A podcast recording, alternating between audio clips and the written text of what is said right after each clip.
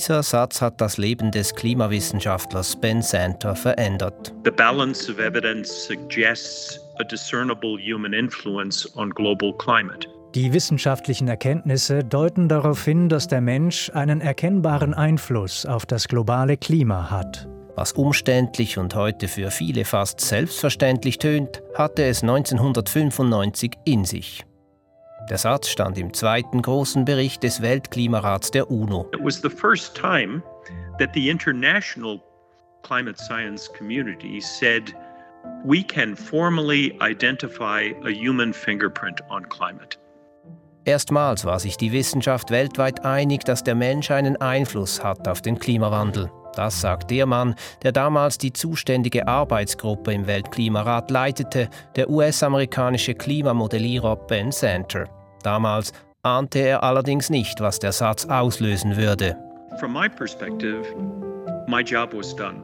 Boy, was I wrong. Er habe sich gedacht, mit der Publikation des Berichts sei seine Arbeit getan. Wie er sich doch geirrt habe, meint Ben Santer. Er kam massiv unter Druck von denjenigen, die von der Förderung von klimaschädlichen fossilen Brennstoffen leben. Der Druck veränderte sein professionelles und sein privates Leben.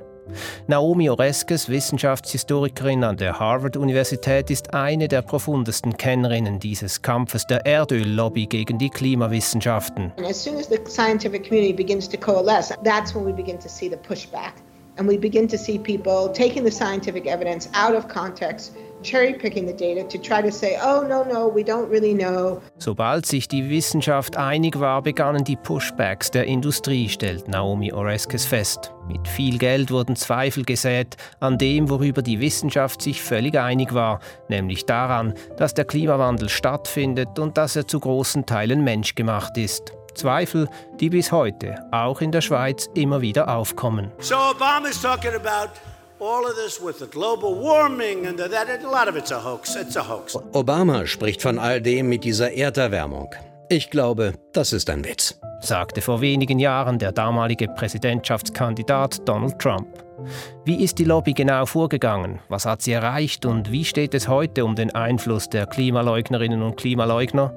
In dieser Zeitblende sprechen wir mit einem der ersten Klimawissenschaftler, den die Klimaleugner angegriffen haben und suchen mit der Wissenschaftshistorikerin nach Gründen, warum sich die Skepsis gegenüber der Klimawissenschaft bis heute so hartnäckig hält. Mein Name Klaus Ammann.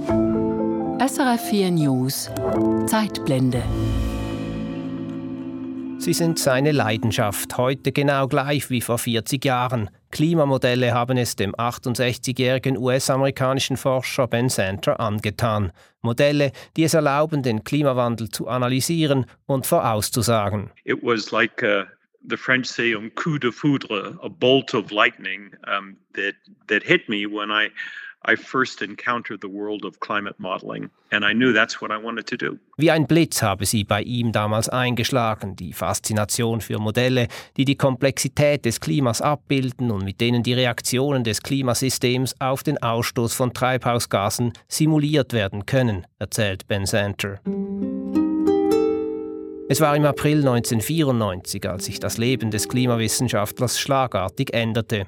Der Weltklimarat, also das Gremium der UNO, das regelmäßig den neuesten Stand des weltweiten Wissens über den Klimawandel zusammenträgt, dieser Weltklimarat fragte Santer an, ob er für ein Kapitel des neuesten Berichts als leitender Autor zur Verfügung stehe, für das Kapitel zur Erkennung des Klimawandels und die Bestimmung von dessen Ursachen. Santer hatte in Deutschland dissertiert und am Max-Planck-Institut in Hamburg gearbeitet und hatte Anfang der 90er Jahre ans Lawrence Livermore National Laboratory nach San Francisco gewechselt. That initial phone call in April 1994 to participate as a lead author changed my life. Nein zu sagen war für den jungen Wissenschaftler keine Option. Also machte er sich an die Arbeit ohne die geringste Ahnung zu haben, was diese Arbeit im Weltklimarat auslösen würde. Niemand habe das geahnt. I had no idea, the IPCC had no idea that the focus of the world Doch im November 1995 standen das Kapitel und damit der leitende Autor plötzlich im Fokus der Weltöffentlichkeit. Damals, an einem Treffen in Madrid, verabschiedeten die Delegationen von Wissenschaftlern aus rund 100 Ländern eine Zusammenfassung des aktuellen Stands der Klimawissenschaften für Entscheidungsträger. And how did this climate change detection and attribution become so all of a sudden so important? Well, let me take you back to 1990. Doch warum plötzlich diese Aufmerksamkeit? Ben Santer betont, die Situation habe sich damals radikal geändert. Noch im Bericht des Weltklimarats von 1990, dem ersten Bericht dieser Art überhaupt, habe es geheißen, man könne nicht mit Sicherheit sagen, dass der Mensch am Klimawandel eine Mitschuld trage. That was the state of play in 1990. Five years later, the situation and the science was fundamentally different. Fünf Jahre später, im Jahr 1995, sei die Situation bzw. der Stand der Wissenschaften ein komplett anderer gewesen. Nun, im zweiten Bericht des Weltklimarats schrieben Ben Santer und seine Kolleginnen und Kollegen diesen folgenreichen Satz. The balance of evidence suggests a discernible human influence on global climate. Die wissenschaftlichen Erkenntnisse deuten darauf hin, dass der Mensch einen erkennbaren Einfluss auf das globale Klima hat. Er selbst habe damals im November 95 die Tragweite dieses Satzes nicht erkannt, erzählt Ben Santer. Nach Abschluss der mehrtägigen Verhandlungen sei er spät in der Nacht mit einem erfahrenen Kollegen essen gegangen. Dabei habe dieser zu ihm gesagt: This sentence will change the world. I had no idea what he meant. I was just glad to be having a beer and having something to eat. Dieser Satz wird die Welt verändern. Ich hatte keine Ahnung, was der Mann damit meinte. Ich war nur froh, etwas essen und ein Bier trinken zu können. Und natürlich bin ich davon ausgegangen, dass mit dem Abschluss des Berichts eine sehr intensive Arbeitsphase zu Ende sei und ich zu meinem Leben als normaler Wissenschaftler und Familienvater zurückkehren könne. Weit gefehlt. Zwar hatten bereits in den Jahren zuvor Wissenschaftlerinnen und Wissenschaftler da und dort den menschlichen Einfluss auf den Klimawandel bewiesen. Mit dem Bericht des Weltklimarats, breit abgestützt von Wissenschaftlerinnen und Wissenschaftlern aus aller Welt, war der Konsens aber nun offiziell. Der Klimawandel ist mindestens teilweise menschgemacht. Die Reaktionen blieben nicht aus, im Gegenteil, und sie zielten direkt auf den Mann, auf Ben Santer. In einem Meinungsbeitrag im renommierten Wall Street Journal vom Juni 1996 griff der hoch angesehene emeritierte Physiker Frederick Seitz, der die US-Atombombe mitentwickelt hatte und der in den 1960er Jahren die Nationale Akademie der Wissenschaften präsidiert hatte, Ben Santer frontal an. Unter dem Titel Eine große Täuschung über die globale Erwärmung schrieb Seitz zum Bericht des Weltklimarats Dieser Bericht ist nicht das, was er zu sein scheint. Es ist nicht die Version, die von den auf der Titelseite aufgeführten Wissenschaftlern genehmigt wurde.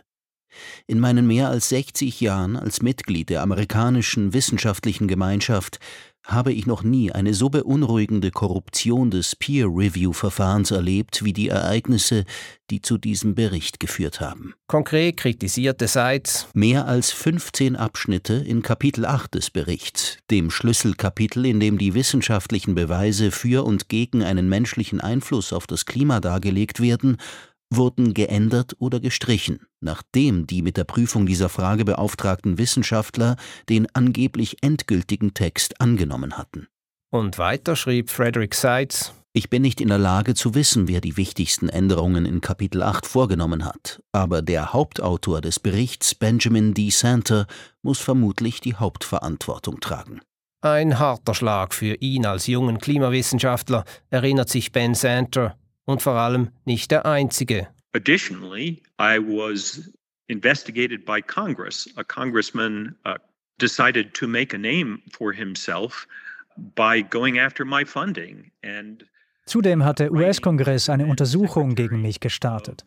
Ein Abgeordneter wollte vom Energiedepartement wissen, warum es mir erlaubt habe, für den Weltklimarat zu arbeiten, ob ich für diese Arbeit bezahlt worden sei, ob man mit meinem Verhalten einverstanden sei. Auch meine Anstellung im Lawrence Livermore National Laboratory wurde in Frage gestellt. Wissen Sie, das wurde sehr ernst für mich. Ben Santer verteidigte sich. Im Wall Street Journal antwortete er Frederick Seitz in einem Leserbrief und entlarvte die Kritik als haltlos. Bei der Erstellung der endgültigen, jetzt veröffentlichten Fassung von Kapitel 8 wurden alle Verfahrensregeln des Weltklimarats eingehalten.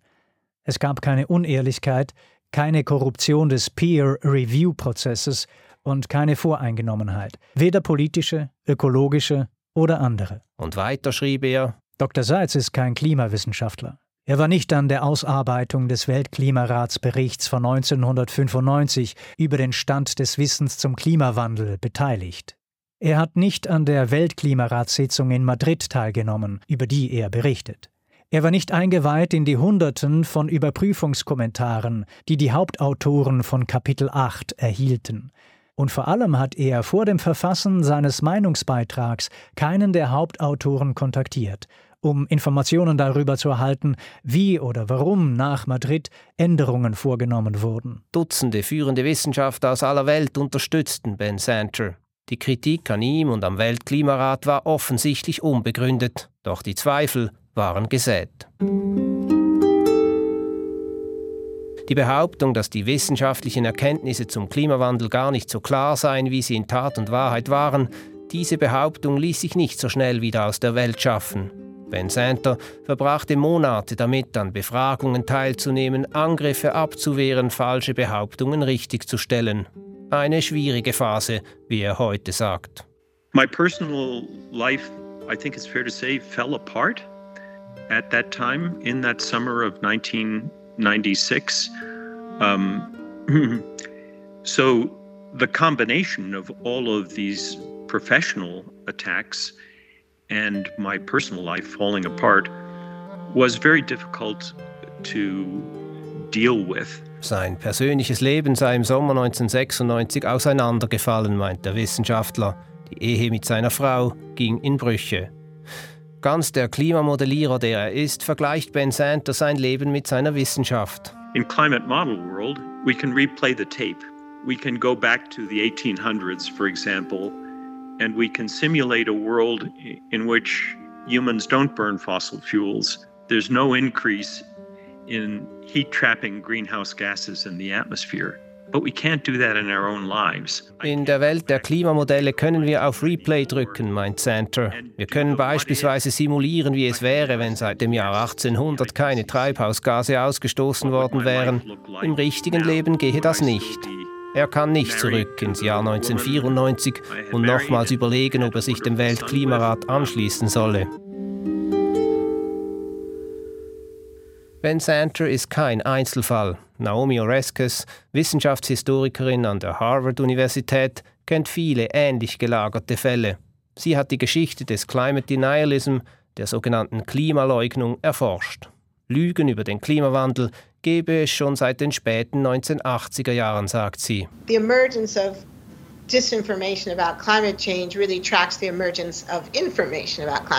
Je klarer das Wissen, die Informationen zum Klimawandel wurden, desto stärker ist auch die Desinformation aufgekommen. Schon Ende des 19. Jahrhunderts haben Wissenschaftler gewusst, dass beim Verbrennen von Kohle, Öl und Gas CO2 und andere Treibhausgase entstehen, die das Potenzial haben, das Klima zu verändern. In den 1950er Jahren, als die Emissionen vor allem in der industrialisierten Welt massiv anstiegen, befassten sich immer mehr Forscher mit dem Treibhauseffekt.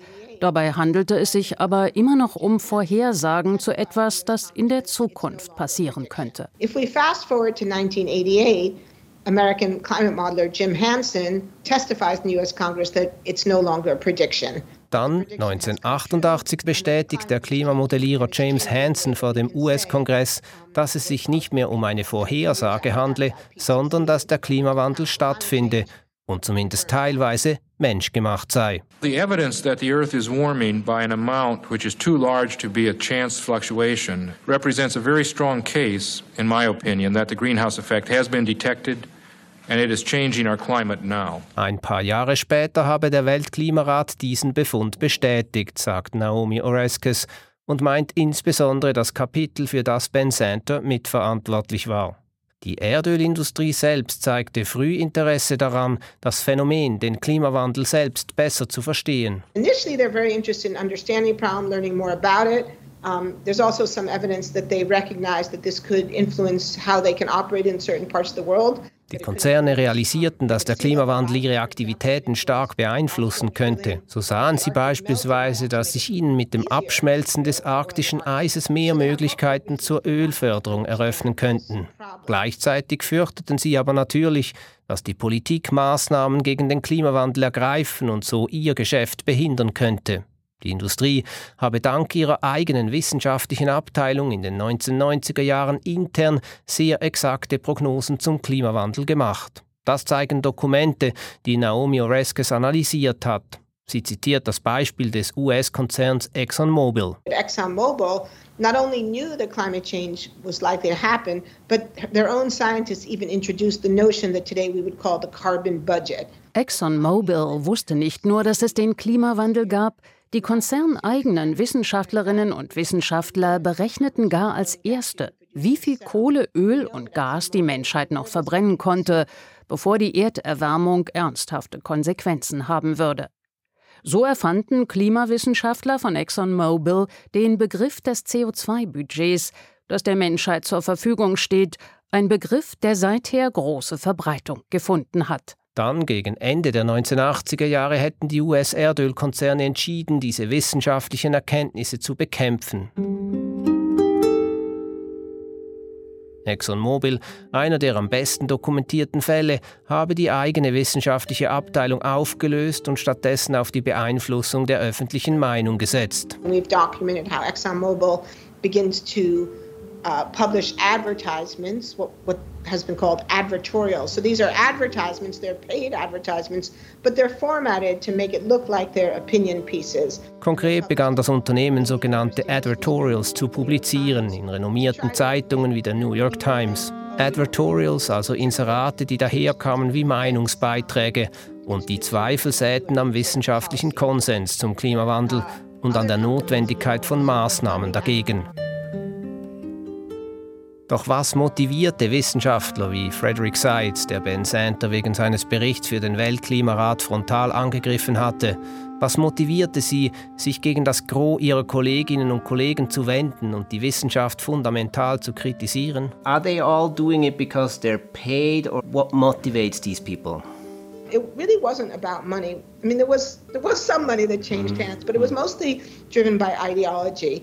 And in particular, we were able to show that it really came out of the Cold War, that this was a group of scientists who were very anti-communist. Es ging den Leuten nicht wirklich ums Geld. Geld mag geholfen haben, wichtiger aber war die Ideologie gewesen. Das kam aus dem Kalten Krieg.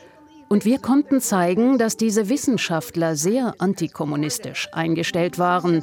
Sie haben ihre wissenschaftliche Arbeit als ihren Beitrag für die Unabhängigkeit der USA gesehen. Staatliche Maßnahmen sowohl gegen den Tabakkonsum als auch gegen den Klimawandel erschienen ihnen deshalb als Eingriffe, die in letzter Konsequenz zu einem totalitären Staat, ähnlich demjenigen der Sowjetunion, führen würden. Also sahen sie ihr Lobbying als eine Art Verteidigung von Demokratie und Freiheit. Und oft hatten diese Händler des Zweifels, wie Naomi Oreskes die Lobbyisten der Erdölindustrie nennt, relativ leichtes Spiel. In ihrem Bemühen um Ausgewogenheit gaben ihnen auch seriöse Medien das Wort, neben den Wissenschaftlerinnen und Wissenschaftlern, die den Konsens der Klimawissenschaft vertraten. Viele Klimawissenschaftler seien, wie Ben Santer, überhaupt nicht darauf vorbereitet gewesen, sich zu verteidigen, erläutert Naomi Oreskes. Scientists are trained to do science, and by that they mean they're trained to do the technical work, building climate models, analyzing ice core data. Wissenschaftler sind gewohnt, wissenschaftlich zu arbeiten. Sie rechnen Klimamodelle durch, analysieren Eiskerndaten und so weiter. Als sie aber merkten, dass ihre Aussagen kritisiert und ihre Resultate verfälscht wurden, wussten viele nicht, was tun. Und so schwiegen sie oft. But most of them didn't really know what to do about it. 1992 unterzeichneten 154 Staaten in Rio de Janeiro die UNO-Klimarahmenkonvention. Dies mit dem Ziel, eine gefährliche menschgemachte Störung des Klimasystems zu verhindern und die globale Erwärmung zu verlangsamen sowie ihre Folgen zu mildern. Die USA unterschrieben zwar, doch Präsident George Bush Sr. wehrte sich schon da gegen die aus seiner Sicht wirtschaftsschädlichen Forderungen von Klimaschutzorganisationen.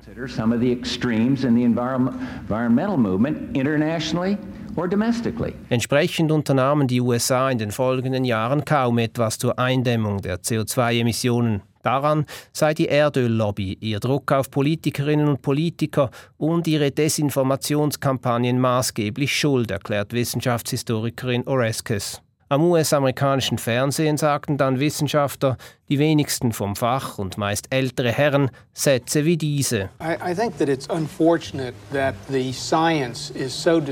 Ich denke, es ist unglücklich, dass die Wissenschaft so verzerrt ist in diesem Bereich.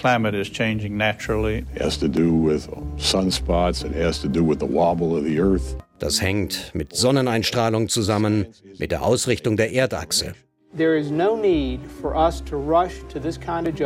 Es gibt keinen Anlass, jetzt überstürzt Urteile zu fällen. Der Einfluss solcher Kampagnen habe sich in der US-amerikanischen Politik niedergeschlagen, meint Wissenschaftshistorikerin Naomi Oreskes. These groups were in fact andere Länder versteckten sich hinter dem damals größten Klimasünder USA und hätten entsprechend ebenfalls nicht gehandelt. Doch was, wenn die Erdöllobby nicht so erfolgreich gewesen wäre? Naomi Oreskes ist überzeugt, dass die Welt im Kampf gegen den Klimawandel an einem ganz anderen Ort stehen würde heute. If we had done what world leaders committed to doing and what they promised to do, 31 years is a long time, particularly in the history of technology. Wenn die Staatschefs umgesetzt hätten, was sie 1992 versprochen haben, dann hätten wir das Problem des Klimawandels möglicherweise weitgehend gelöst heute. 30 Jahre sind eine lange Zeit. In dieser Zeit hat sich die Welt gewandelt, von einem Planeten ohne Smartphones zu einem, auf dem fast jede und jeder einen kleinen Computer mit sich trägt. Tatsache ist, die Emissionen sind kontinuierlich weiter gestiegen und mit ihnen die Durchschnittstemperaturen rund um den Globus. Und Klimaleugnerinnen und Leugner gibt es nach wie vor. Der wohl prominenteste ist Ex-US-Präsident Donald Trump mit Sprüchen wie diesen. So Obama is talking about Obama spricht von all dem mit dieser Erderwärmung. Ich glaube, das ist ein Witz. Das ist ein Witz. I'm not a big believer in man-made climate change. There could be some impact, but I don't believe it's uh, a devastating impact. Ich glaube nicht wirklich an den menschengemachten Klimawandel. Das kann gewisse Folgen haben, aber ich glaube keine katastrophalen Folgen. It'll get a little cooler, get a little warmer like it always has for millions of years. It's called weather. Es wird kühler werden, dann wieder wärmer, wie immer seit Millionen von Jahren. Zudem sagt man Wetter. Naomi Oreskes glaubt nicht, dass Donald Trump glaubt, was er sagt. Ernsthaft könne heute niemand mehr den Klimawandel als eine Falschmeldung abtun.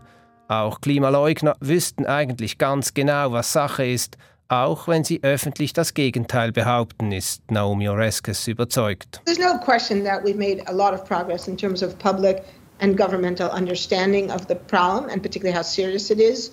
Um, I think everyone now knows that climate change is real, including the, the few people who are still denying it. I mean, even Donald Trump knows that this is not a hoax. Insofern seien durchaus Fortschritte sichtbar, technologische, aber auch politische. Viel mehr Menschen nehmen heute den Klimawandel ernst. Offenbar gibt es aber nicht nur in den USA immer noch zahlreiche Unternehmer und Politikerinnen, die glauben, dass schnelles Handeln gegen den Klimawandel ihnen mehr schaden als nützen würde. Klimalügen leben weiter. Und die Treibhausgasemissionen steigen, knapp 30 Jahre nach dem entscheidenden Satz des Weltklimarats, in vielen Ländern weiter an. Trotzdem ist der Mann, der damals den Satz geschrieben hat, Ben Santer, überzeugt, dass die Luft für Klimaleugnerinnen und Leugner mit jeder Studie, mit jedem Tag dünner werde. The room that you have to operate in, if you're a denier, is, is diminishing with every day. Es sei wichtig, dass Wissenschaftlerinnen und Wissenschaftler weiterhin ihre Stimme erheben, ihre Erkenntnisse öffentlich erklärten und sie verteidigten. Darauf seien Klimawissenschaftlerinnen und Klimawissenschaftler heute, vor allem die Jüngeren, besser vorbereitet als er damals 1995. What has changed, I think, from 1995 to the present, is that climate scientists now understand that responsibility, particularly younger ones.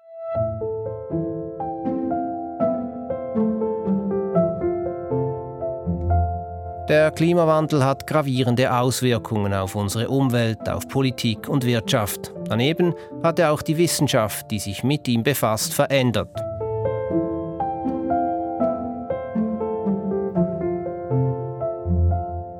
Das war eine Zeitblende zur Geschichte der Klimaleugnung. Mein Name Klaus Ammann. Die Zeitblende gibt's alle zwei Wochen als Podcast auf srf.ch-audio. Dort können Sie auch alle anderen Folgen der Zeitblende nachhören.